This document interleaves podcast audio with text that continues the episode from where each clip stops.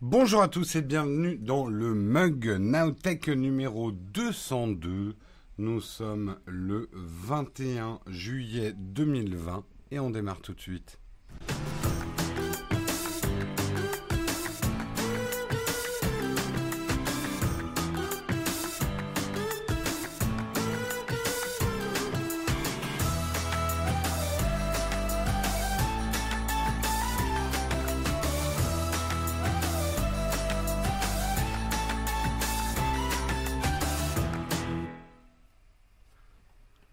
Bonjour à tous, j'espère que vous allez bien en ce mardi matin, que vous avez la forme, la pêche.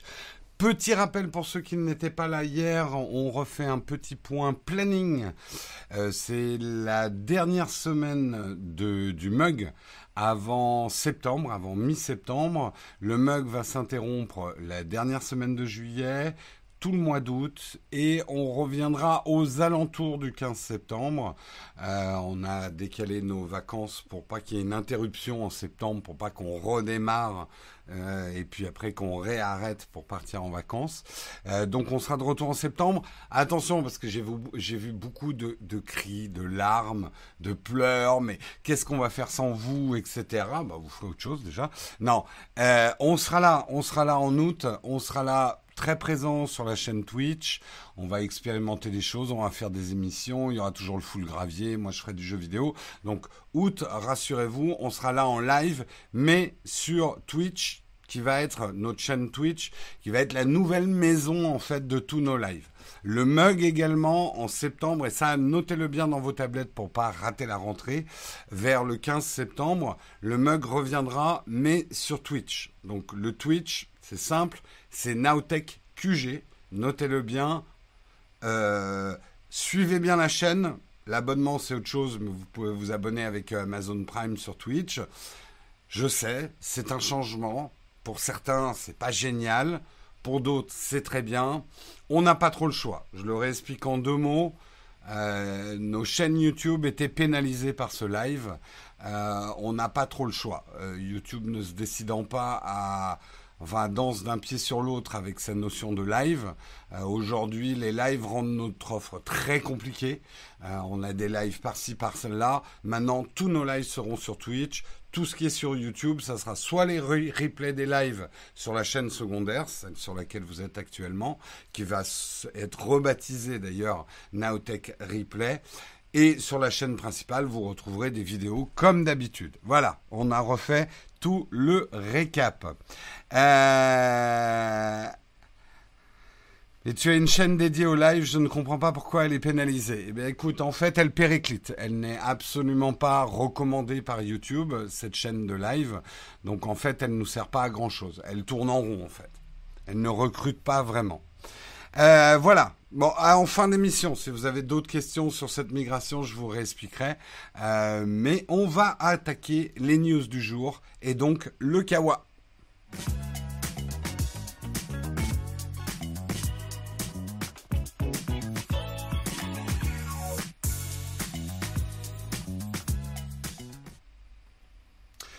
Dans le Kawa ce matin, on va parler du Galaxy Fold 2. Ça y est, il est je l'ai en main. Non, je déconne, je dis n'importe quoi.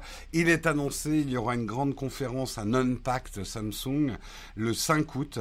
A priori, euh, sera présenté le Note 20, mais également, il est fort possible que soit présenté le Galaxy Fold 2.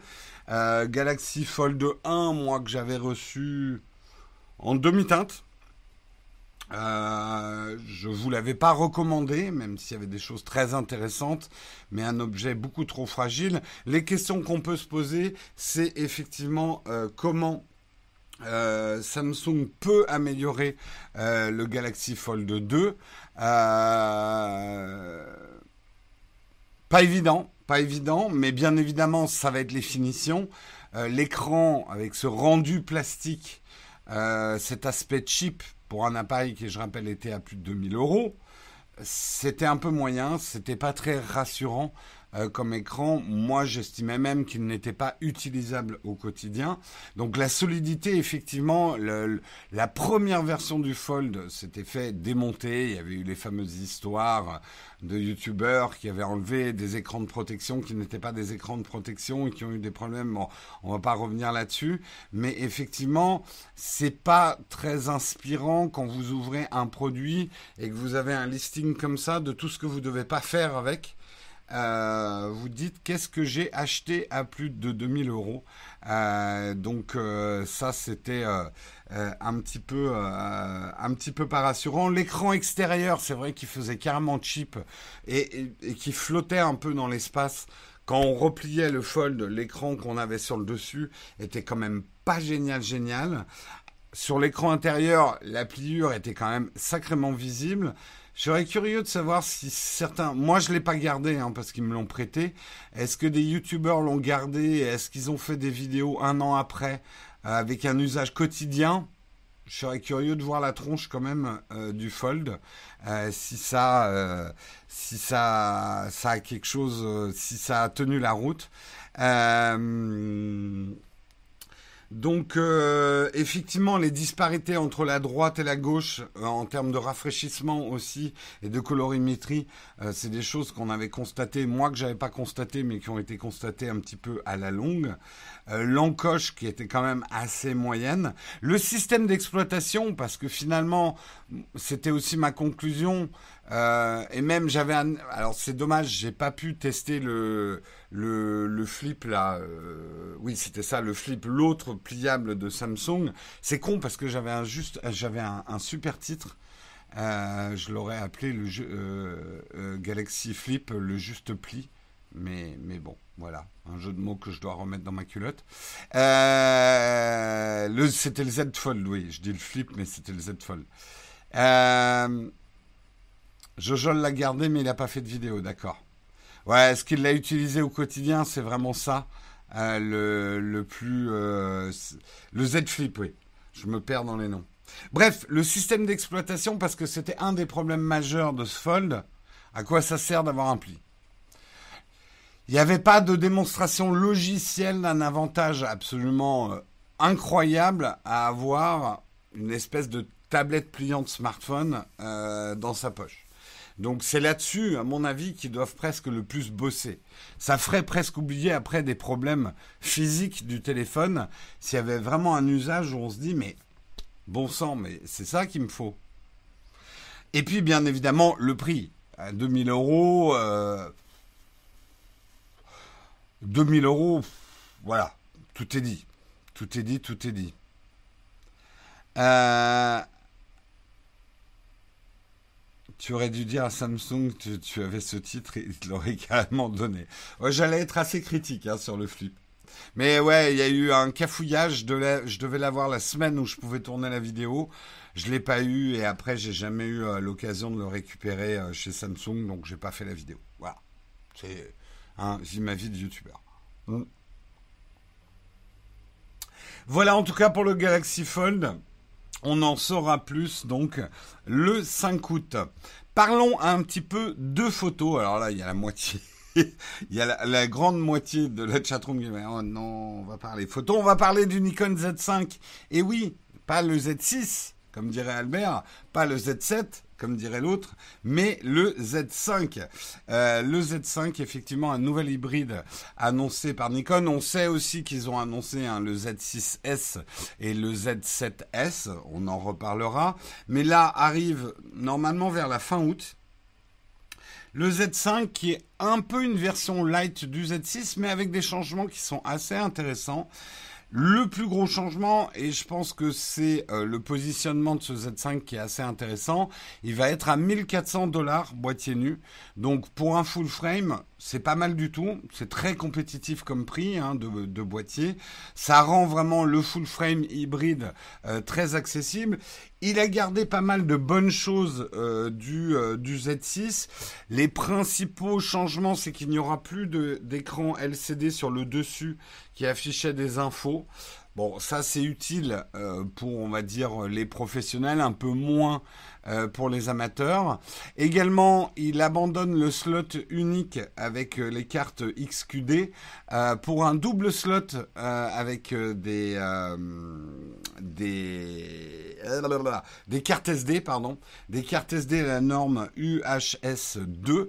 Donc ça, ça va plutôt faire plaisir à certains de récupérer un double emplacement. Alors c'est un emplacement SD, euh, ça permettra pas de monter dans les très très hautes euh, d'enregistrement que permettent le XQD, mais pour certaines performances, ça suffit largement. Également, le capteur ne sera pas rétroéclairé. Ça, c'est la, la différence aussi avec le Z6. Donc, un tout petit peu pénalisé sur euh, des, des, images en basse luminosité et ce genre de choses. Également, la partie vidéo va être un tout petit peu en retrait par rapport au Z6. Alors, j'ai pas d'infos sur ce qui sortira en HDMI ça, ça sera des infos à avoir sur le Z5, mais je les ai pas pour l'instant. Par contre, en interne, il fera bien de la 4K à 30 images secondes, mais en croppant sur le capteur. Donc, ça sera pas la pleine surface du capteur comme sur le Z6 pour faire de la 4K. Et pour faire du 60 images secondes, il faudra euh, passer en 1080, ce qui est le cas hein, d'ailleurs actuellement avec le, le Z6, si je ne me trompe pas. Donc, un petit peu en retrait euh, en vidéo, mais enfin largement performant hein, quand même en vidéo. Par exemple, pour quelqu'un qui voudrait faire une chaîne YouTube, qui voudrait absolument du full frame, euh, pour, euh, il y a plein de raisons hein, de vouloir du full frame, même si c'est pas toujours la panacée, pour un prix quand même très accessible. Ça en fait un produit très intéressant parce que par rapport au Z50, ça va vous permettre d'avoir un vrai capteur full frame pour leur monture Z. Et c'est pour moi le principal avantage de Nikon aujourd'hui, c'est sa monture. Euh, il y a plein d'autres avantages, mais vraiment, d'ailleurs, c'est un peu la même chose chez Canon. Le fait que Nikon et Canon aient décidé de changer de monture et ont fait des montures avec des bagues énormes, ça laisse euh, beaucoup de place dans le futur pour des optiques de ouf. Bon, ils en ont déjà sorti une Nikon qui est euh, le le 50 mm f095. Oui, vous avez bien entendu f095. Bon, il est à 8000 euros, mais ça on oublie. Euh, mais ça montre le potentiel en fait. D'avoir une très grande bague comme ça, ça va permettre tout un tas de choses au niveau de l'optique dans le futur. Euh, ah ok, c'est un peu en retrait mais largement performant. Oleg, c'est pas le même prix que le Z6. Donc c'est sûr que Nikon n'allait pas non plus arriver avec un boîtier à 1400, je dis 1300 mais c'est 1400 dollars euh, avec exactement les mêmes performances que le Z6. Il se tirerait un peu une balle dans le pied. Après, il y, a une chose, euh, ils arrivent également avec une nouvelle batterie, alors qui aura la même forme que l'ancienne, mais qui devrait offrir 15% de puissance en plus, qui sera compatible avec le Z6 et le, le Z7. Euh, et également, une chose qui manquait sur le Z6 et qui là va être dans le Z5, c'est que on pourra le brancher en USB-C pendant qu'on fait des photos ou qu'on tourne et il chargera pendant les prises de vue. Euh, ça, c'est un truc qui manquait un peu sur le, Z6. Euh, on est sur Twitch avec Albert. Euh, dites pas n'importe quoi. Moi, je suis quelqu'un de sérieux. Il sera livré en kit avec un nouvel objectif qui est le 2450 f4.6.3. Donc un objectif très un peu pancake, un zoom assez assez petit, assez compact, assez grand public, assez vacances. Euh, pas une ouverture de ouf, mais avec l'avantage d'une légèreté, d'une compacité. donc voilà, pour le Z5. Aujourd'hui, euh, si vous me demandez, et c'est pour ça que je vous ai répondu, euh, est-ce qu'il faut prendre du Nikon? J'ai envie de dire, le Nikon, il faut y aller pour l'image, pour la photo, hein, parce que ça, Nikon a toujours été très bon en photo et la gamme Z ne démarque pas. En vidéo, c'est bon, sans l'excellence. Pour moi, un des problèmes des Nikon, et ça il faut quand même y faire attention, c'est que les préamps, je pense pas qu'ils l'ont changé sur ce Z5, hélas. Euh, les, les préamps, si vous prenez le son directement sur la caméra, sont un peu en retrait par rapport à la concurrence. Bon, après, si vous enregistrez le son en externe ou si vous faites de la fiction, c'est pas un problème majeur. Pour, euh, pour du YouTube, c'est, euh, ça veut pas dire que c'est impossible de prendre son son, mais les préambles sont un peu moins bons. Voilà. Euh, et l'avantage énorme, et c'est là-dedans où je vous dis d'investir dans le Nikon si vous voulez passer Nikon, c'est que leur monture est prête pour le futur. Ce qui risque de pas être le cas, par exemple, chez Sony, qui, au bout d'un moment, va arriver. Je dis pas que les Sony sont mauvais, c'est aussi des très bons, euh, des très bons boîtiers, mais euh, Sony, de par son historique, a été le premier à lancer des full frame euh, en hybride et ont choisi une monture beaucoup plus petite. Parce que historiquement, elle était comme ça. Ils ont décidé de pas changer de monture, justement, pas effaroucher les gens c'est un choix technologique qui aura ses limitations dans les années à venir. Voilà. Alors également, effectivement, Pierre-Yves, tu as tout à fait raison. Mon regret avec euh, le Z5, c'est qu'ils n'en aient pas profité pour mettre un vrai écran flip-flop, euh, un écran réversible, comme on voit sur les nouveaux Canon. C'est dommage. Ça, il faudrait vraiment que tous les constructeurs, je sais que certains photographes en ont rien à foutre de cet écran flip-flop, ou qui trouvent que c'est un sujet de fragilité pourrait en débattre longtemps, mais aujourd'hui, je pense que c'est quelque chose d'indispensable pour tout ce qui est vidéo. Ça veut dire quoi full frame? C'est que le capteur, c'est la taille du capteur est équivalente au 24-36 qui est historiquement la taille d'une péloche euh, de, de photos. Euh, je ménage ma monture, ouais. Je crois que c'est surtout leur SAV qui rechigne sur le flip-flop, pas les utilisateurs. Peut-être, ouais, après les trucs de casse d'écran euh, parce qu'ils sont articulés. Peu un reproche de photographe, ça, hein. Euh, ok, Twitch, c'est pour répéter le live Nowtech du lendemain. Il y a un peu de ça. Voilà, en tout cas, c'était la nouvelle annonce. Le prix, le prix en fait quand même un, produit euh, très intéressant à 1400 euros le boîtier nu. Euh, le Z5, c'est un bon positionnement prix. Euh, on continue, on continue et on va parler de Windows 10. Ça va pas très bien chez Windows, chez Microsoft.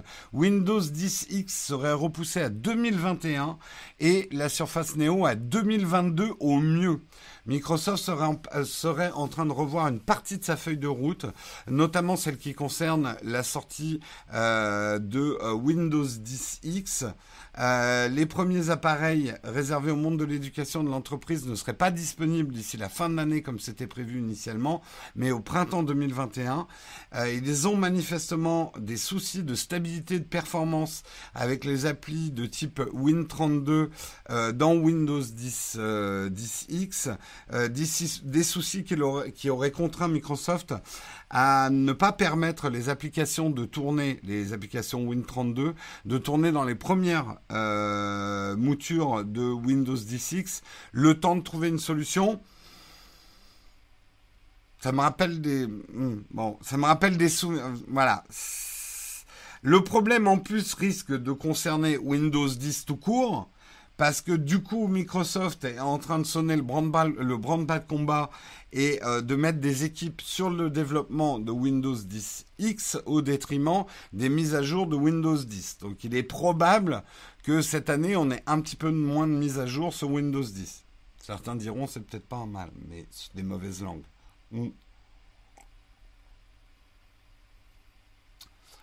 Euh, Microsoft doivent supprimer les Win32. Oui, mais ça se fait pas comme ça. Il y a encore beaucoup d'utilisateurs. Euh, il faut que ça soit compatible, sinon ils vont avoir des problèmes. Mais euh, c'est compliqué. Ça a l'air très compliqué. Évidemment, le Covid a eu euh, des incidences sur leur calendrier. Moi, personnellement, je pense que comme d'habitude chez Microsoft, il y a un problème de marketing. Je pense que la confusion entre ce Windows 10X et Windows 10 va être énorme chez les consommateurs qui ne comprennent pas d'ailleurs vraiment ce que c'est que ce Windows 10X. Qui va être, je le rappelle, une, version en fait, euh, euh, comment, la résumer pour le grand public. C'est une version simplifiée de Windows 10, beaucoup plus cadrée. Euh, c'est un peu leur Chrome OS en fait.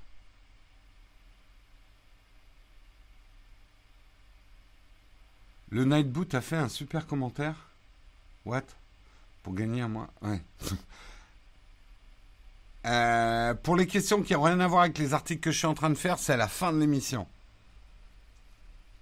Ouais, je, je là, mais j'avais dit ça il y a longtemps, à l'époque où ils avaient sorti Windows RT, à l'époque des surfaces qui n'étaient pas compatibles, machin. Je pense qu'encore une fois, Microsoft va créer une confusion chez les consommateurs qui vont absolument pas comprendre ce qui se passe, quoi.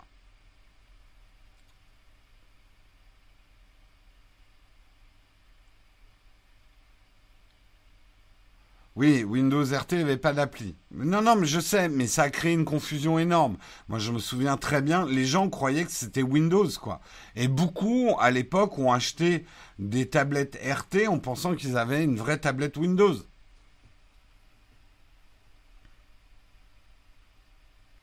Oui, le Windows 10X pourrait devenir la version grand public et normale pour les entreprises. C'est une version effectivement beaucoup plus cadrée que Windows 10. Mais là aussi, difficile à expliquer la différence alors qu'il y a juste un X derrière en fait. Mais bon, c'est mon obsession du marketing, on va dire.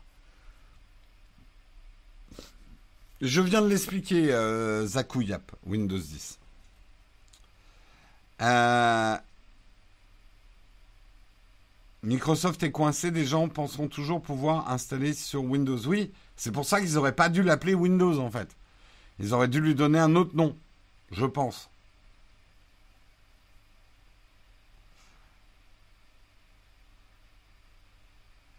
Euh, je pense que tu mets même pas un écran flip-flop sur un DX, c'est pour ça la remarque de jeu. Tu mets pas un écran flip. Bah, Pierre-Yves, oui et non. Regarde, Canon vient de mettre, désolé, je, reviens à l'article d'avant, Canon vient de mettre des écrans flip-flop sur les R5 et R6 qui sont euh, un peu les, les, remplaçants de, de, leur gamme D. Donc euh, euh, ça veut bien dire que, Canon y croit aussi pour le haut de gamme photographe. Bon, le 1DX, on verra la prochaine version. Bref, voilà pour Microsoft, donc du retard. Et si on parlait un petit peu de poulet? Et si on parlait un peu de KFC Et oui, KFC développe des, nuggets de poulet conçus en laboratoire par bio-impression. On a l'impression, pour, de dire, pour les plus vieux d'entre vous, si vous vous rappelez du film avec Louis de Funès, L'aile ou la cuisse, la cuisine de laboratoire, elle est là. Et pourtant, moi, je trouve que c'est une annonce importante et intéressante, et je vais vous expliquer pourquoi. KFC a annoncé un partenariat avec la société russe 3D Bioprinting Solution afin de créer des nuggets de poulet en laboratoire. La méthode, euh, la méthode utilisée est celle de la bioimpression, qui permet en théorie d'utiliser les mêmes micro-éléments que le produit d'origine, tout en préservant les animaux et en limitant l'impact sur l'environnement. Selon KFC, cela permet de réduire de 25 fois les émissions de gaz à effet de serre. Oula, mince, j'ai perdu mon article. Euh, le 3D Bioprinting Solution développe une technologie de bioimpression additive utilisant des cellules de poulet et du matériel végétal, lui permettant de reproduire le goût et la texture de la viande de poulet presque sans impliquer les animaux dans le processus. Et c'est en ça que je trouve intéressant, et je vais vous expliquer pourquoi. Moi, je pense par rapport, je suis un carnivore. Et je tiens à rester un carnivore. J'aime la viande, j'aime le bon poulet fermier. Euh, mais j'ai beau être un carnivore, je suis conscient que quasiment, allez, 70% de ma consommation de viande, allez, 60%, 70%, j'hésite, 65% de ma consommation de viande pourrait très bien remplacer par des substituts végétaux ou de la viande euh, poussée en laboratoire, euh, si le goût est convaincant, pour tout ce qui est nuggets, tout ce qui est boulettes de viande, tout ce qui est sauce bolognaise, euh, lasagne, etc. Je suis désolé. Alors des cuistots vont me jeter des casseroles à la tête, mais pour, on va dire, toute cette viande de fast-food ou ces steaks hachés mangés à la va-vite ou ce genre de choses, c'est pas une viande de très bonne qualité. On sait qu'il faut néanmoins énormément d'eau pour que cette viande existe. Sans parler pour ce qui est des nuggets ou franchement au KFC, vous avez déjà analysé les os des poulets au KFC. Les poulets, je sais pas comment ils les font pousser, mais ça pousse sur les arbres, quoi. C'est pas du vrai poulet. Les, os, ils se brisent comme ça, quoi. Voilà, la, culture, la culture des poulets en batterie, c'est une horreur pour ce type de, restaurant. Donc, moi, je suis assez radical aujourd'hui pour la viande. Alors, tout le monde ne sera pas d'accord avec moi et je vais me prendre des... Mais c'est pas grave, j'assume.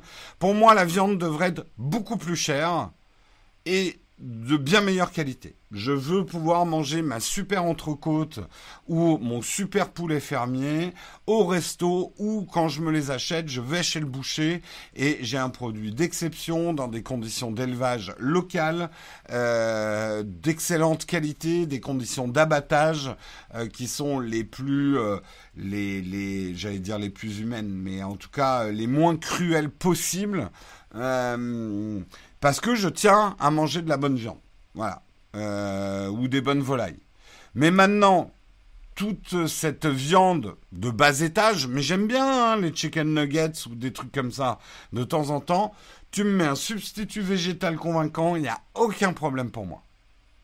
Et la viande de labo me pose aucun problème, personnellement.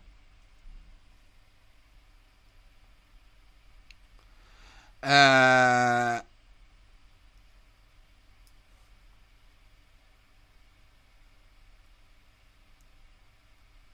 Oui, je suis un omnivore, mais je veux dire, j'aime la viande. Voilà. Pareil, je suis très content de cette annonce. La viande est trop banalisée de mauvaise qualité. Franchement, moi, les, steaks cachés dans des burgers de fast-food, alors tu me dis, euh, c'est de la betterave euh, dans laquelle on ça aura le même goût. C'est pas de la bonne viande. La, première personne qui me dit que euh, la viande du McDo est de la bonne viande, je file une baffe, quoi. Et même le Burger King, arrêtez de me dire que c'est de la bonne viande au Burger King. Elle, a un meilleur goût qu'au McDo parce qu'ils injectent des, euh, des trucs genre goût fumé, machin, etc. Mais enfin, c'est une viande d'une qualité dégueulasse. C'est dégueulasse. Et il faut quand même des vaches qui, qui prennent énormément d'eau, qui tout ça, c'est de la pollution, c'est de l'abattage. Dans les nuggets, c'est déjà du poulet recomposé. Donc les gens qui s'offusquent, ah mais je veux pas manger du poulet qui a poussé dans un laboratoire. Tu veux aller voir une usine comment ils font les nuggets? Tu vas pas être déçu du voyage. Hein. Je pense que tu vas préférer le poulet de laboratoire en fait. Sans parler effectivement du traitement des animaux. Euh, pour pour cette viande là qui doit qui doit pousser enfin qui doit euh, croître euh, très rapidement c'est bourré d'hormones de saloperie quoi Full gravier non je pense que c'est un sujet important l'avenir effectivement de la viande passe par la technologie je pense que les produits de substitution végétale à la viande et les produits de laboratoire, les steaks hachés qu'on poussera en laboratoire, moi je dis why not? Faut essayer.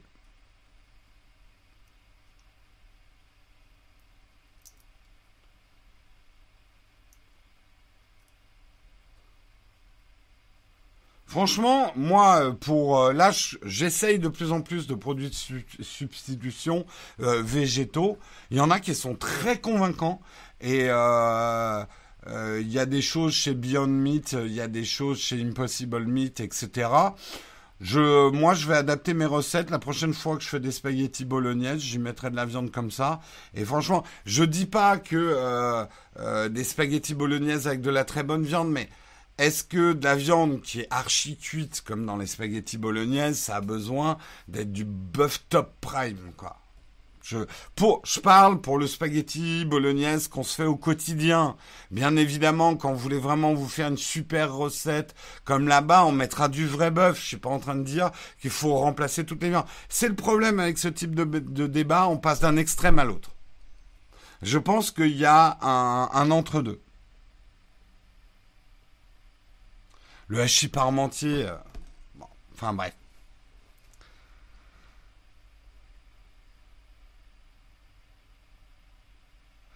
Euh, pourquoi vouloir reproduire la viande pour les véganes? Trouvons une autre forme. Bah parce que c'est bon la viande. Voilà, c'est bon, j'ai pas d'autre réponse.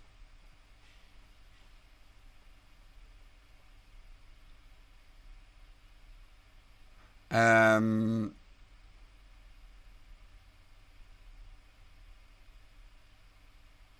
on peut très bien aller, très bien aller cette viande chez le boucher. Pourquoi j'ai mangé un truc qui a du mal à passer? Parce que je sautille beaucoup aujourd'hui oh, ça, vous savez, c'est les nerfs. Parce que c'est bon la viande, on ne devient pas vegan parce qu'on n'aime plus ça. Genre, j'adore le foie gras et je suis contente de trouver du foie gras de, de temps en temps. Faut arrêter de manger. Ok, bon, eh ben on va passer au sujet suivant. Et le sujet suivant, c'est le OnePlus Nord. OnePlus Nord qui va être présenté à 16h aujourd'hui euh, en conférence chez OnePlus. Une chose intéressante de ce OnePlus Nord, d'ailleurs, euh, je dis comme ça et vous allez faire tout de suite la liaison, je serai en live pour un unboxing euh, après la conf OnePlus. Vous aurez compris. Euh, mais on va en parler quand même ce matin parce qu'ils ont annoncé quelque chose d'intéressant sur OnePlus Nord, plutôt au niveau d'Oxygen OS qui va équiper le OnePlus Nord. C'est Nord ou Nord. Hein, euh, J'ai demandé aux gens du marketing chez OnePlus, ils m'ont dit vous dites comme vous voulez, Nord ou Nord. Euh, le smartphone va être équipé de Google Duo, de téléphone et de messages par défaut.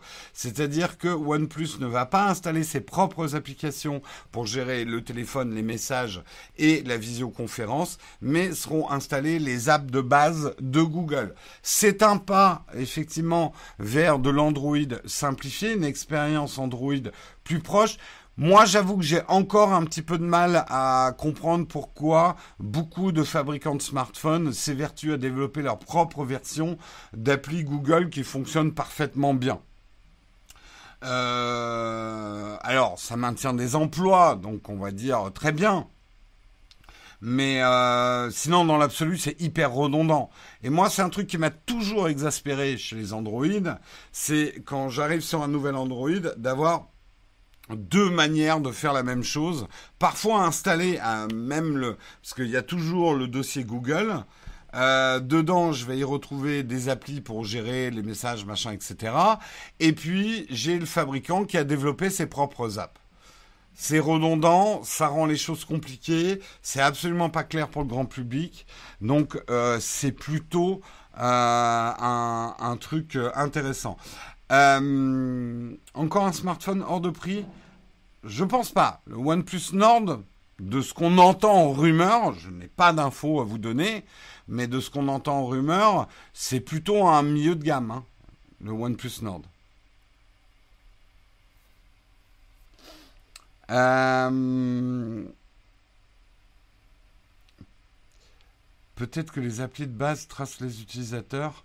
Euh, je suis. Alors là, je mettrais vraiment pas ma main à couper qu'une appli développée par Huawei, Oppo, euh, Samsung ou autre euh, ne prend pas ton data. Hein je dis ça, je dis rien. Euh, ils sont pas obligés de mettre les applis Google pour avoir un accès au Play Store. Oui, mais ils n'étaient pas obligés d'utiliser les applis natives pour la gestion de choses aussi primordiales justement que le téléphone et les messages et la visioconférence. Et là, c'est plutôt, moi, je trouve un bon geste de la part de OnePlus de dire bon, bah, Google fait des très bonnes apps là-dessus. Hein, on va plutôt se concentrer euh, finalement sur le hardware, diminuer un peu notre équipe software aussi, parce que finalement, c'est pour produire des apps redondantes, ça ne sert pas à grand chose.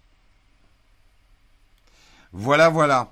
Pour OnePlus Nord, vous en saurez plus vers 16h. C'est leur keynote de présentation. Et rendez-vous après sur notre Twitch euh, pour un unboxing.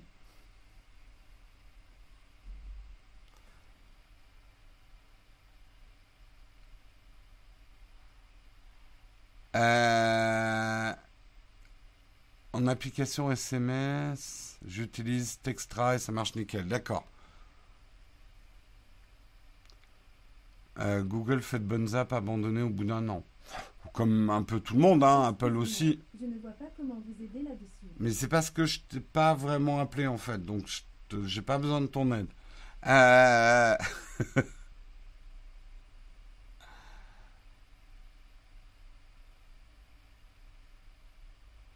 Euh, non, alors les unboxings, il y aura les replays des lives qui seront dispo sur nos chaînes YouTube. Hein. Ne t'inquiète pas si tu ne viens pas du tout sur Twitch. C'est simplement que effectivement maintenant les unboxings on les fait live euh, sur Twitch. Voilà. Mais après, on fait un montage de ce live et ça sera dispo sur YouTube.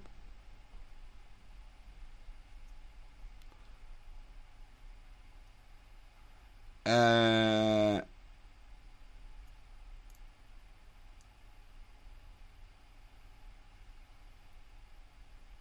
Ok, oh là, il y en a qui débattent encore de la viande. Euh, d'accord. Euh, écoutez, c'est la fin des news. C'est la fin des news. J'ai euh, une cerise sur le croissant. juste après, on va parler de la mission Apollo 16 qui va bientôt décoller. Non, vous n'êtes pas... combien? C'était quoi Apollo 16, les dates, je sais plus. Bref, vous allez voir, j'ai des choses à vous dire sur Apollo 16. Euh, ça sera dans la cerise sur le gâteau, euh, cerise sur le croissant, pardon. Euh, mais on reparle très rapidement de notre sponsor Shadow Shadow PC. Vous savez que vous pouvez gagner un mois de Shadow PC toutes les semaines. Le tirage au sort aura lieu vendredi. Ça va être d'ailleurs le dernier tirage au sort de la saison avant septembre. Donc profitez-en hein, si vous voulez gagner un, un shadow pour votre mois d'août, par exemple. Pour participer, tout est écrit dans le texte en bas de cette vidéo, ou alors vous écoutez le mug d'hier. Mes explications étaient un petit peu plus longues sur comment jouer. On va passer tout de suite à la cerise sur le croissant.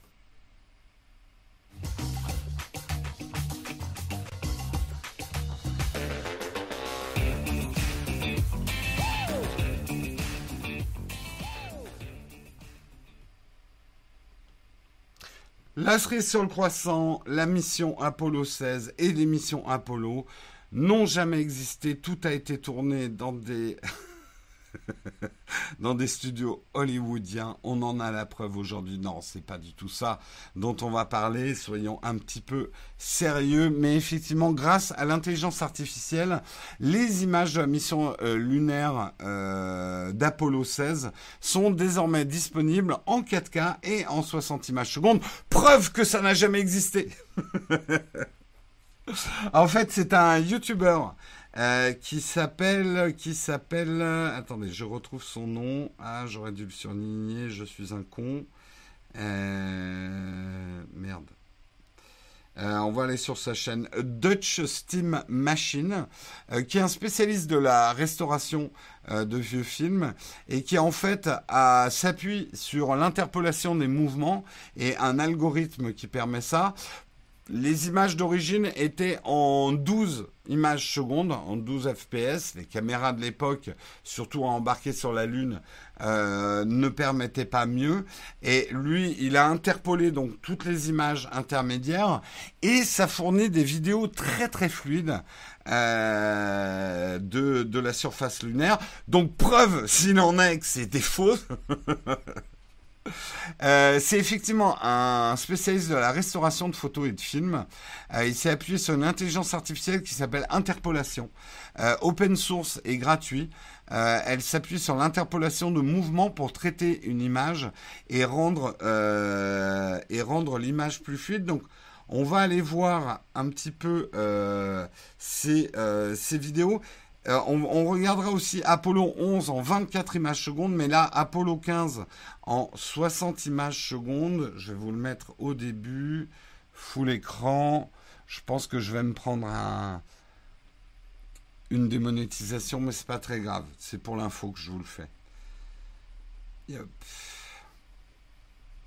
Vous allez voir. Alors, de temps en temps, vous allez voir, il y a des sautes parce qu'effectivement, les documents d'origine, alors il a recolorisé hein, aussi, mais ça donne un côté ultra vivant euh, au truc. Alors, il y a des sautes d'images, mais qui sont dans le document d'origine.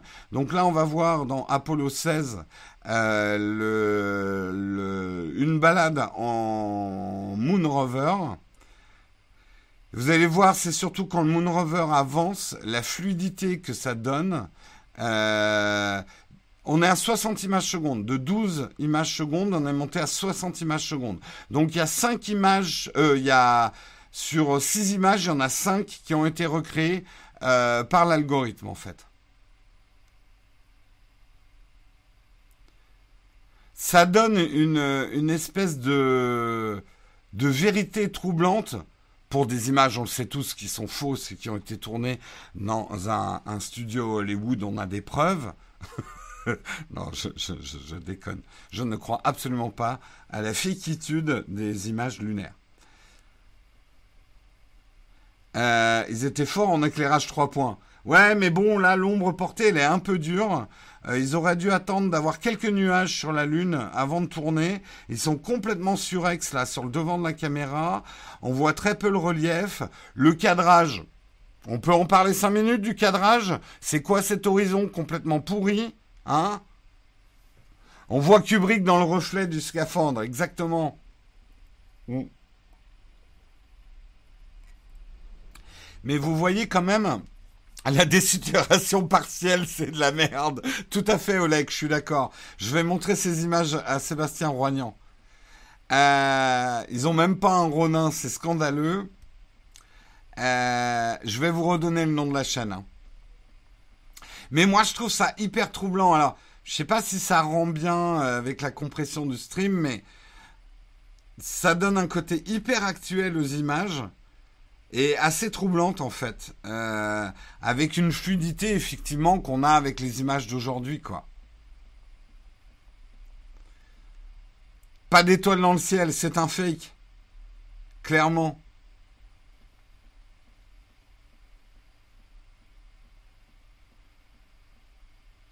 Il y a du son euh, Ouais, il jouait de la musique. Euh, non, non, non, il n'y a pas de son. Enfin, peut-être qu'il y a du son dans le... Si, il y a peut-être du son dans le truc d'origine. Hein. Mais euh, je peux pas vous diffuser le son, moi. Tout en haut, on voit bien que la Terre, soi-disant, bouge. Ça pue le fake. Euh, non, c'est un bout de l'antenne, en fait, Oleg.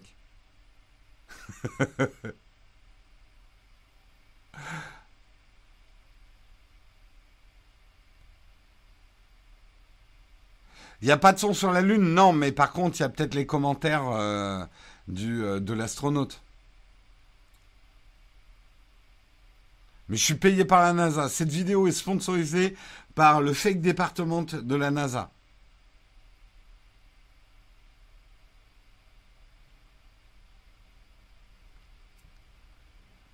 C'est hyper impressionnant. Je savais pas qu'ils avaient filmé autant. Si, si, il y a plein d'images. Et d'ailleurs, je résiste pas à l'envie. On va, accélérer un petit peu. Hein. Allez, appuie sur le champignon. Je sais pas si. Non, il n'y a pas autre chose à la fin. Voilà, c'est juste la balade en rover. C'est très contemplatif, mais ça fait du bien. Et également, il avait, euh, il avait remonté, bah voilà, Apollo 16 en 60 images secondes d'autres images. Oh, la, démonétisation que je vais me prendre, je pense. Bon, alors, on voit que les stabilisations de capteurs à l'époque, hein, c'était pas hyper, hyper au point. Hein. on est bien d'accord.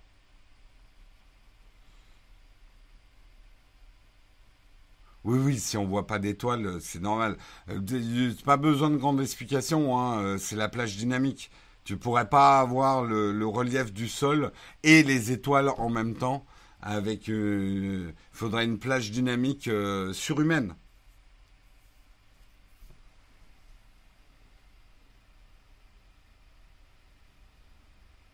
C'est Gigi Abrams qui a filmé cette nouvelle version en 60 images secondes. Moi, je trouve ça hyper impressionnant. Ça m'émeut. Ça m'émeut. Alors là, on voit un petit peu plus hein, le type de caméra qu'ils utilisaient. Donc le truc un peu rafistiolé, scotché, bon avec de la feuille d'or pour faire un petit peu riche quoi. Mais on voit bien quand même que c'est un matériel de pouilleux, hein. N'empêche, les mecs étaient quand même complètement tarés de ce. Regardez ces trucs, il y a des petits câbles qui pendouillent. On dirait, on dirait un, dirait un, truc de douche. ouais, c'était un Hazelblade, effectivement, l'appareil photo.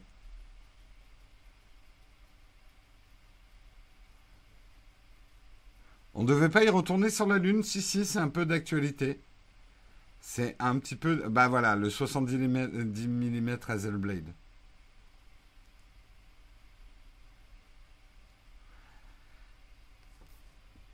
Voilà. Euh, je sais pas s'il y a d'autres images. Ah non, ça c'est juste les photos. Mais je trouve, ouais, en 60 images secondes, ça fait un effet assez fou quand même. Bon alors, en fait, vous, vous les voyez pas en 60 images secondes. Euh, puisque euh, le mug est diffusé en 25 images secondes, le, mug. Donc vous voyez pas vraiment le 60 images secondes. Donc je vous conseille d'aller le voir sur, euh, YouTube. Ah oui, oui, là vous voyez 25 images secondes, vous. Bah oui. Eh. Donc voilà, la chaîne c'est Deutsche Steam Machine. Et il y en a plein hein, d'ailleurs, hein, si vous voulez vous faire. Euh. Et justement, ici, il vous parle de. Il y a toute une vidéo où il vous explique euh, le travail d'interpolation des images et le making-of. Donc ça a l'air assez complexe.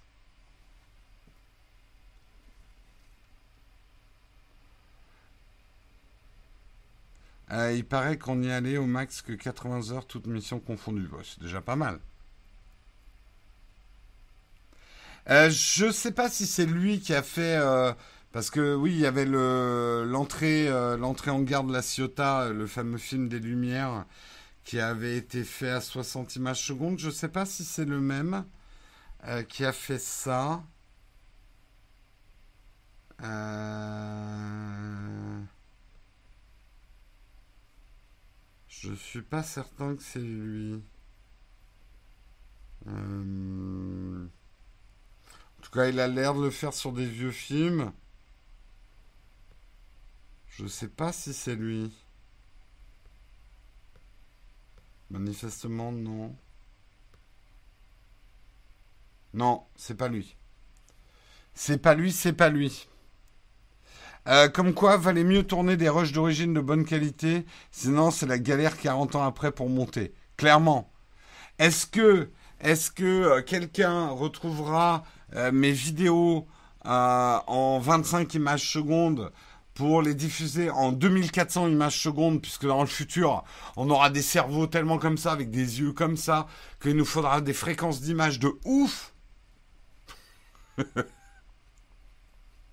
C'est du beau boulot, ouais. Euh, c'est l'internaute russe Denis Sirayev qui a rajeuni le film L'arrivée d'un train en gare de la Ciotat. D'accord.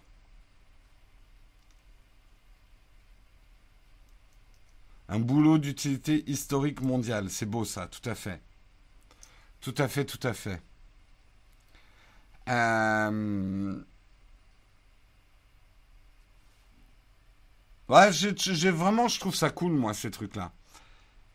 En ça, hein, surtout à une époque où on dit que tout est pourri, que ça sert à rien, que Internet c'est nul, Twitter c'est que des méchants, et que et blablabli et blablabla, et qu'on est foutu, et qu'on va manger de la viande de laboratoire, et que, et que tout le monde est méchant, machin. C'est bien de voir aussi qu'il y a des trucs positifs et sympas qui se font à travers le monde, je trouve. Hein, ne jamais oublier ça. Ce que nous apporte Internet. On serait assez con pour jeter le bébé avec l'eau du bain et tout ce que Internet nous, nous apporte. Et que des gens font des trucs dans leur coin, chacun ses petites spécialités, ça nous donne des images et des expériences formidables. Un petit pas pour les vidéos, un grand pas pour le cinéma. Mais en, fait, quand je parle de, ce qui est intéressant, c'est pas le. Alors, si le voyage sur la Lune, enfin le, le, les premiers pas de l'homme sur la Lune et tout ça, c'était intéressant. Euh, mais de pouvoir restaurer euh, des documents d'époque, de leur redonner une seconde vie, de les faire découvrir probablement à un nouveau public. Je suis certain que euh, il y a beaucoup de, c'est quoi les générations maintenant? C'est Z, je sais plus. De très jeunes qui ont très peu vu d'images en fait.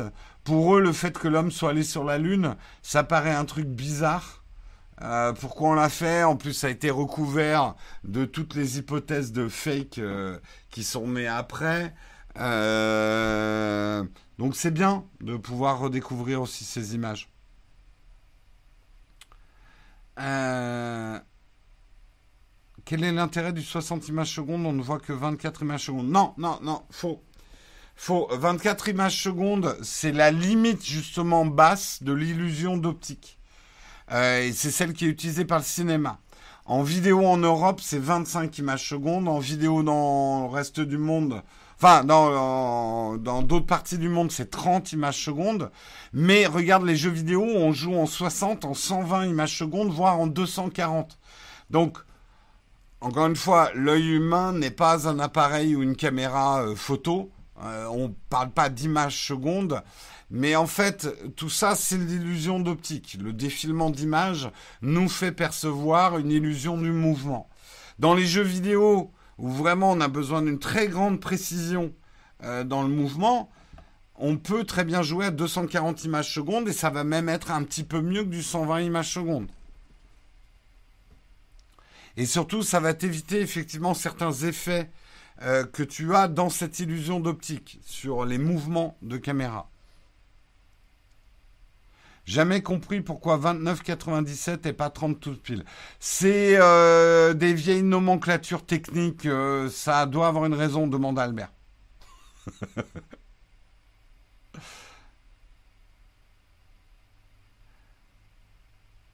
Euh, j'espère que la NASA a participé à, ton, à son Tipeee. ouais. Oui, c'est la différence entre le PAL et le NTSC. En fait, c'est lié aux fréquences électriques.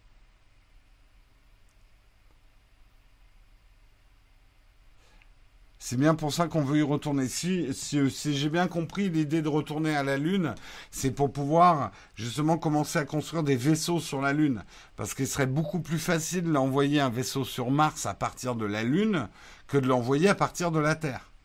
Donc ça pourrait avoir un réel intérêt que la Lune devienne un petit peu le, port, euh, le, le, port stellaire de la Terre euh, après, à trouver un moyen fiable, effectivement, de créer une navette entre la Terre et la Lune.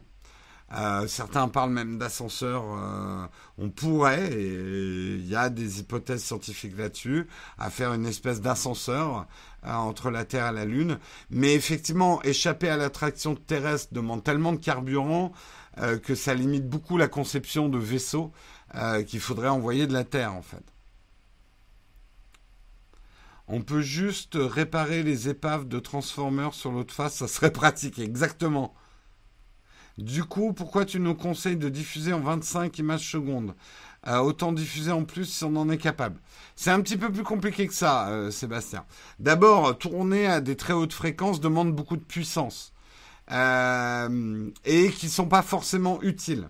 En plus, les hautes fréquences en cinéma, on est tellement habitué à avoir du 24 images secondes en cinéma que toutes les tentatives qui ont été faites, et il y en a, un, Le Seigneur des Anneaux a été diffusé en 48 images secondes, et des gens ont trouvé que ça avait un aspect bizarre parce qu'on s'est habitué à cette illusion d'optique. Et en fait, le 24 images secondes donne tout de suite un rendu cinéma aux images. Euh, ce, serait un bon sujet de vidéo, ça, effectivement, les fréquences d'image et le style que ça donne. Le 25 images secondes ou surtout le 30 images secondes donne un rendu très vidéo et pas très cinéma euh, aux choses. Euh, la problématique après du jeu vidéo, elle est complètement différente. puisque, mais elle est un petit peu pareille. Calculer des grandes fréquences d'image vont demander beaucoup de puissance. Donc, c'est un, c'est toujours un, des compromis, hein, comme tout. Euh, et aujourd'hui, tourner en 25 images secondes te permet d'alléger la charge de ton appareil pour un rendu qui est tout à fait correct. Je trouve ça inutile, par exemple, de filmer en 60 images secondes un mec qui parle, quoi. Euh, ouais, c'était peut-être The Hobbit. Oui, pardon, c'était The Hobbit. Avatar 2 sera diffusé en 48 ou en 60 images secondes. Alors moi, j'ai trouvé une chose, c'est que j'ai trouvé que les hautes fréquences euh, au cinéma, j'ai vu, je crois que c'est The Hobbit que j'ai vu en 48 images secondes et en 3D. Et la 3D m'avait jamais convaincu jusqu'à ce que je vois de la 3D à haute fréquence. Euh, et c'est vrai que la 3D à 48 images secondes, c'était, pas mal.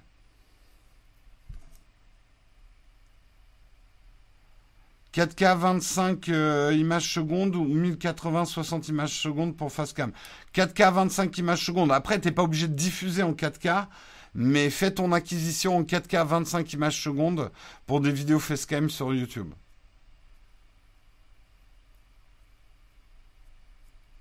Bah, pour ceux qui détestent la 3D, j'en fais partie. Si vous avez l'occasion de voir de la 3D en haute fréquence euh, d'image, ça, ça vous changera peut-être votre avis sur la 3D. Allez, on va passer à la dernière partie de cette émission. On est déjà un petit peu dedans. Vous avez des questions, j'ai peut-être des réponses. Eh bien, c'est tout de suite dans les camps de fac.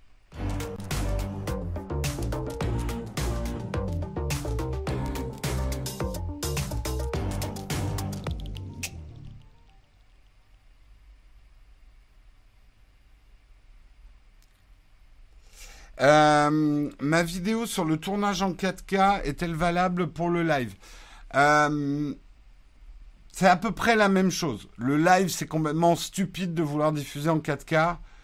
Euh, parce que d'abord, la plupart des personnes ne pourront pas visionner et recevoir le flux streaming en 4K. Surtout, tout dépend d'image que tu diffuses. Je dis pas que c'est débile de streamer en 4K si tu as tourné The Witcher. Euh, par contre, pour voir des images comme nous on fait, 1080 euh, en streaming suffit largement. En streaming, j'entends. Et pour du jeu vidéo, en fait, les choses s'inversent. Le jeu vidéo, on va, par exemple, quand je stream euh, sur Twitch des jeux vidéo, je monte la diffusion à 60 images secondes pour que vous ayez un maximum de rafraîchissement d'images euh, quand vous me regardez jouer aux jeux vidéo. Parce que là, ça a de l'intérêt.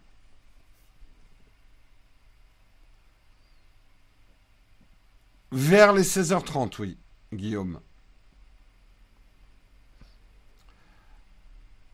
Euh, tu verras Charles plus tard. Pour la couleur. Euh, il me semble que Facebook limite à 720p. Le 720p, euh, il y a beaucoup de streamers Twitch qui diffusent en, 720p pour pouvoir garder des hautes fréquences euh, dans leurs jeux vidéo. La résolution n'est pas la...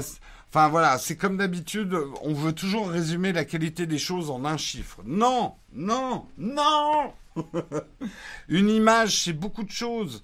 C'est sa définition, sa résolution, son bitrate, sa fréquence d'image et tout un tas de choses. Donc les gens qui disent Oh, mais tu vas quand même pas. Euh, quelqu'un m'avait mis Ah, parce que Marion, elle diffuse en 720p, comme elle a un ordinateur euh, euh, qui, qui, a du mal. je lui ai tout réglé en 720p. Oh, tu vas quand même pas streamer du 720p en 2020 Bah si, justement, mon cochon.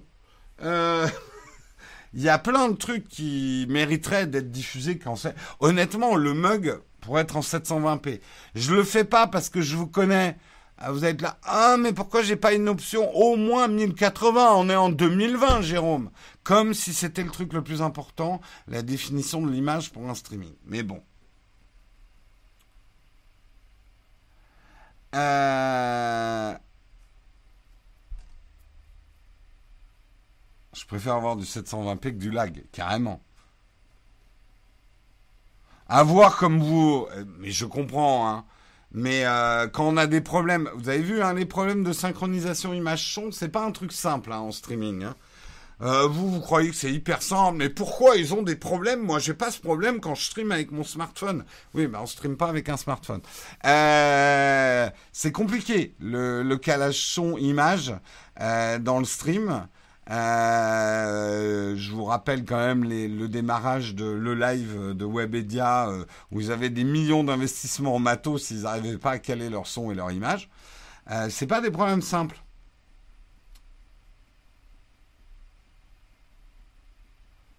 Moi, j'ai tendance à dire, par exemple, que le, le bitrate en image est plus important que la définition.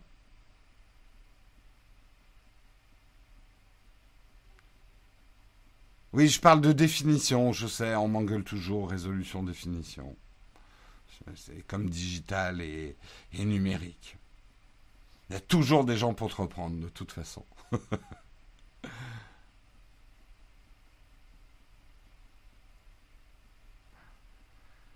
euh... Oui, mais alors euh, les gens qui disent oui, mais sur un iPhone SE c'est en 750p. Honnêtement, pour avoir vu des images en 4K sur un smartphone qui affichait de la 4K, parce qu'après il y a la taille de votre écran aussi. Enfin bon.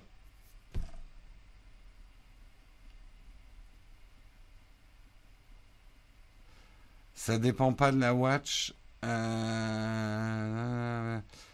Ah, j'ai raté la question sur la watch. Reposez-la. Pourtant, des tests de caméra, les youtubeurs s'obsèdent sur la 4K 700, euh, 120 euh, frames. Alors, Vincent, je t'explique pourquoi on est obsédé par les hautes fréquences. Les hautes fréquences nous permettent des ralentis. Et les ralentis, c'est hyper utile, notamment pour les plans de produits, pour qu'ils soient smooth.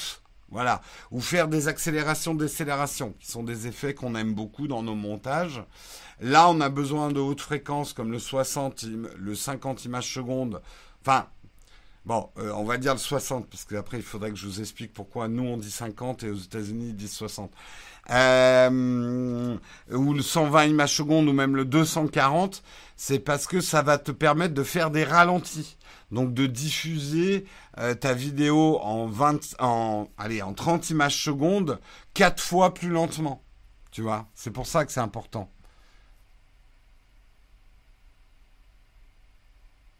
Non, 720p, 120. Non, parce que si tu vas, si tu as des, alors là encore, il faut penser à ton format de sortie. Imagine que ton format de sortie c'est du 1080p.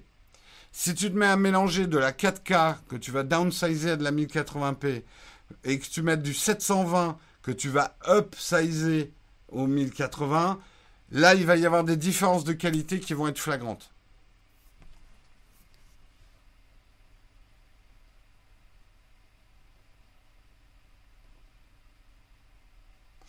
En fait, les différences, tu vas les voir.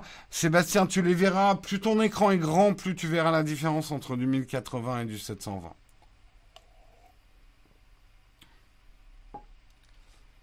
Oui, en fait, la différence entre le PAL et le SECAM, 25 images secondes, 30 images secondes, c'est dû à une différence de fréquence électrique. 50 Hz euh, et 50 euh, Hz en France.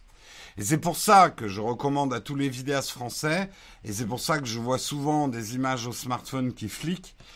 Nos ampoules, en tout cas les vieilles ampoules, ayant une fréquence de, 20, de, de 50 Hz, si vous tournez à 30 images secondes, vous allez voir du flic. C'est pour ça qu'il faut tourner en 25 ou en 50 ou en 100 images secondes et pas en 30, 60, 120.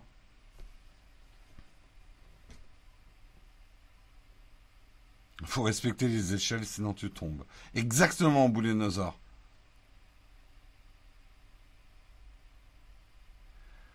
Pourquoi ceux qui testent les smartphones sont si tatillons sur le mode nuit? Tu veux une réponse franche?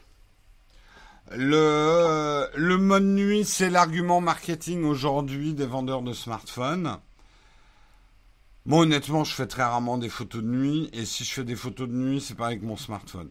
J'en fais. Je suis content d'avoir une fonction photo de nuit, mais je m'aperçois sur les smartphones les plus modernes que je préfère faire des photos de nuit en désactivant souvent le mode nuit. Le mode nuit n'est utile que, quand tu es vraiment, vraiment dans le noir. Or, moi, quand je prends des photos de nuit, c'est pour filmer des lumières, en fait. C'est pas des photos parce que je suis paumé au milieu de la montagne et qu'il n'y a pas, un pet de lumière. Après, dans l'absolu, qui peut plus, peut le moins. Donc, euh, tu peux prendre une photo de nuit et après baisser pour qu'elle fasse un peu moins euh, jour artificiel. Mais moi personnellement, je trouve pas que ça soit un argument si majeur que ça euh, pour ce que j'attends de la photo smartphone personnellement.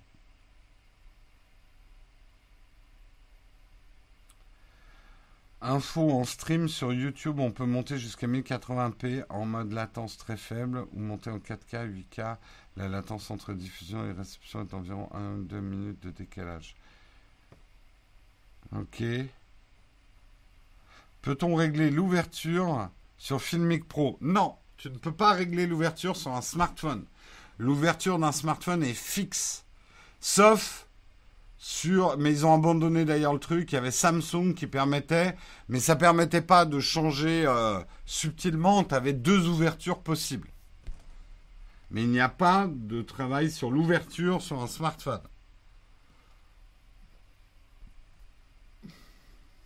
Sony aussi le faisait, d'accord.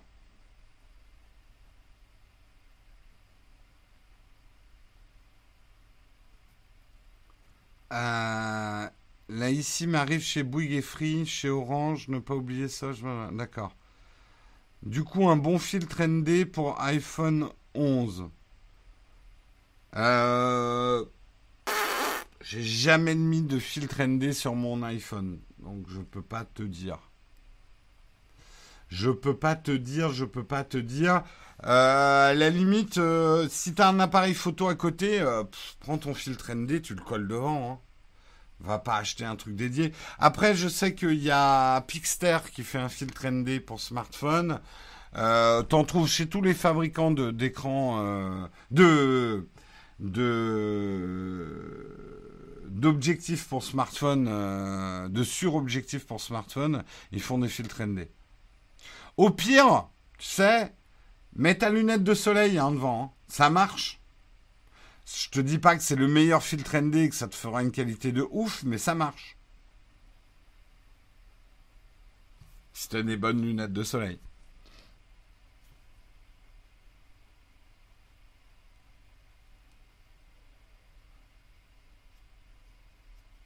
Euh, ton pourcentage. Mais justement, le filtre ND sur un smartphone, bon ouais, je peux comprendre dans certaines occasions, mais vu que tu peux pas jouer sur l'ouverture,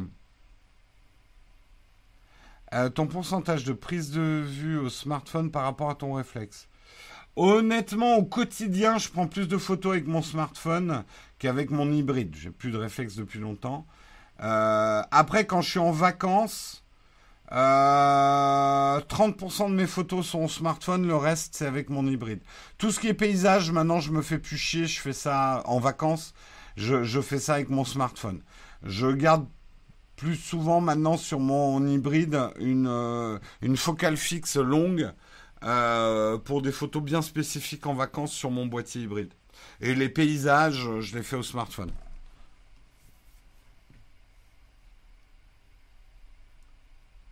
Avec les smartphones qui ont un super capteur, les objectifs de smartphone sont-ils encore pertinents? Alors, tu confonds deux choses le capteur et l'objectif, enfin le verre. Euh, ça n'a rien à voir. Euh, ta question, c'est plutôt avec les smartphones multi-couple optique capteur. Parce que, en fait, ça, ça s'appelle pas un capteur. Je sais, tous les youtubeurs disent Oh, les capteurs. Non, ça, c'est pas un capteur. Ça, c'est un couple optique capteur. Répétez après moi couple optique capteur. Et allez défoncer tous les youtubeurs qui vous parlent de capteurs. Euh, le fait qu'on ait plusieurs couples optiques capteurs, je sais c'est pas évident à dire, moi-même je fais l'erreur, hein. vous pouvez me défoncer dans mes vidéos, j'ai l'habitude. Euh, est-ce que c'est pertinent? Je vais être honnête avec toi sur un smartphone comme ça, non, c'est pas la peine. Par contre, sur, par exemple, tu aurais l'iPhone SE que j'ai pas là sous la main sur l'iPhone SE, ça peut être pertinent d'acheter des objectifs. Après, j'ai fait une vidéo sur qu'est-ce que ça apporte et qu'est-ce que ça enlève les objectifs euh, pour smartphone. c'est évident que ça enlève un petit peu de qualité d'image. Après, euh, ça peut être intéressant. Voilà.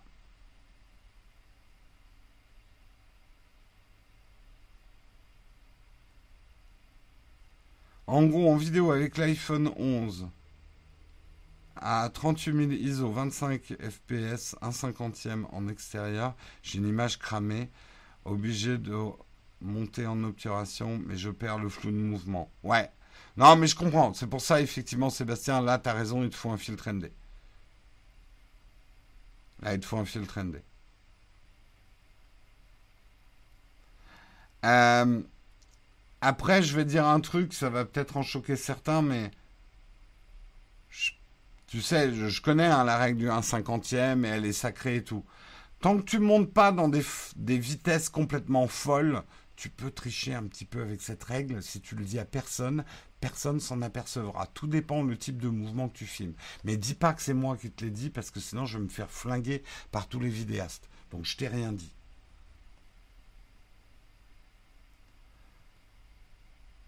Le Panasonic DCG 100 est ce qui est pertinent? C'est le dernier qui est sorti là? Alors j'ai pas testé, je pourrais pas te répondre, je connais pas toutes les références.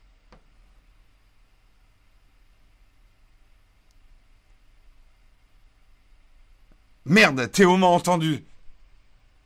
Oh, ce crime, mais non, on touche pas à la règle des 1 cinquantième, t'es ouf T'es ouf Écoute, pour être franc, Théo, imagine, tu viens de partir en tournage. C'est un tournage YouTube, hein, je ne parle pas d'un tournage pro pour un client. Tu as déjà fait deux heures de route. Tu t'aperçois que tu as oublié ton filtre ND. Qu'est-ce que tu vas faire? Abandonner ta journée de tournage ou tricher un petit peu avec les fréquences? Hein?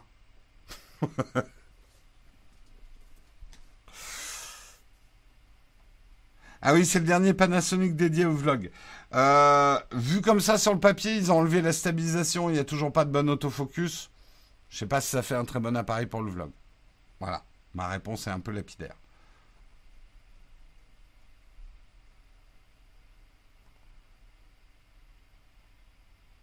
Mais après, on peut hein, euh, vloguer sans autofocus. Alors, quand je dis il n'y a pas d'autofocus, c'est pas vrai. C'est le même autofocus que celui-là. Euh, c'est les autofocus de Panasonic qui sont pas connus pour leur grande, grande fiabilité. Voilà. Le bridge a de l'avenir pour toi? Non. Non. Honnêtement, non. Il y en aura toujours, hein. Il y aura toujours des compacts aussi euh, entrée de gamme parce que les gens n'ont toujours pas compris que leur smartphone est meilleur que ses compacts et ils veulent un truc qui ressemble vraiment à un petit appareil photo. Donc il y en aura toujours. Mais le bridge, je suis désolé pour ceux qui ont du bridge, sont rarement. En tout cas, c'est pas des produits qui m'intéressent. J'ai un peu du mal à comprendre le marché du bridge. Euh, après, il y a des bridges dédiés. Attention, hein, ne me faites pas dire ce que j'ai pas dit. Il y a des bridges dédiés qui sont très intéressants. Euh, les super zooms qui permettent d'aller très loin pour si ça vous éclate de faire des photos euh, de très très loin, c'est intéressant. J'avais, j'ai testé quelques, quelques bridges qui étaient intéressants, mais pour moi, avoir l'encombrement d'un boîtier dont on peut changer les objectifs sans pouvoir changer les objectifs, c'est pas le meilleur des deux mondes, c'est le pire des deux mondes, mais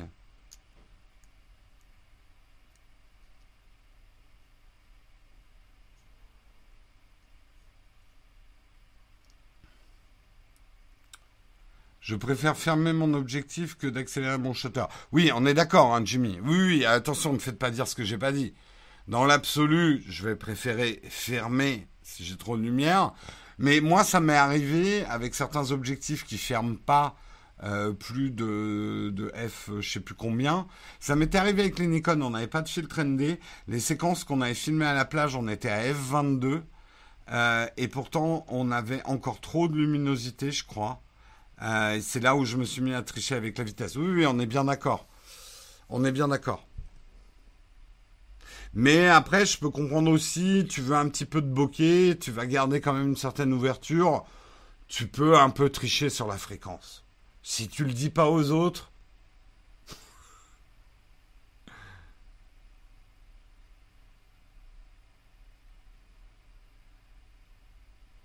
Est-ce que tu connaîtrais des... Putain, il est 9h15, il faut que je vous laisse là. Euh, je suis super à la bourre. Euh, Est-ce que tu connaîtrais des applications qui tirent parti du, du capteur à ouverture variable du Galaxy S9 Non, et honnêtement, j'ai jamais vraiment vu l'intérêt de cette ouverture variable sur des objectifs aussi petits que des objectifs de smartphone. C'était un peu de la branlette marketing. C'est là où il faut quand même comprendre quelque chose. Les smartphones sont excellents et d'ailleurs une de mes prochaines vidéos, je vais vous apprendre à faire des meilleures photos avec votre smartphone. C'est des vrais appareils photo, mais il y a un moment entre la... J'ai pas un autre objectif ici. Bah. Entre la physique optique d'un objectif aussi petit que ça, hein, Là, on ne les voit pas parce qu'ils n'arrivent pas à faire l'autofocus dessus. Mais cette taille d'objectif et un objectif comme ça, ne croyez pas que ça fait exactement la même chose. Ça, c'est du mensonge marketing. Hein. Jusqu'ici, je ne dis pas que ça sera impossible. Les scientifiques ont peut-être des surprises, mais pour l'instant, plus vous avez de verre quand même, mm, plus vous aurez de possibilités optiques. Et ça, euh, ça, la taille, ne fait pas, même avec toutes les compensations logicielles, machin et tout, fait pas la même chose que ça. Et c'est pas ce qu'on lui demande, en plus. Nom de nom.